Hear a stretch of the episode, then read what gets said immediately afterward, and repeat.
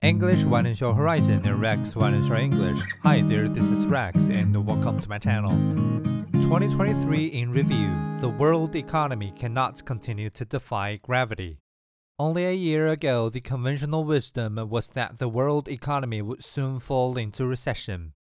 But America's economy has soared on in 2023, growing at a stunning annualized pace of 5.2% in the third quarter. And even without a global downturn, inflation is falling around the world. This good cheer, however, cannot last.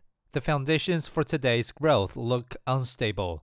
One reason why America's economy has fared better than expected is because its consumers have been spending cash they accumulated during the pandemic.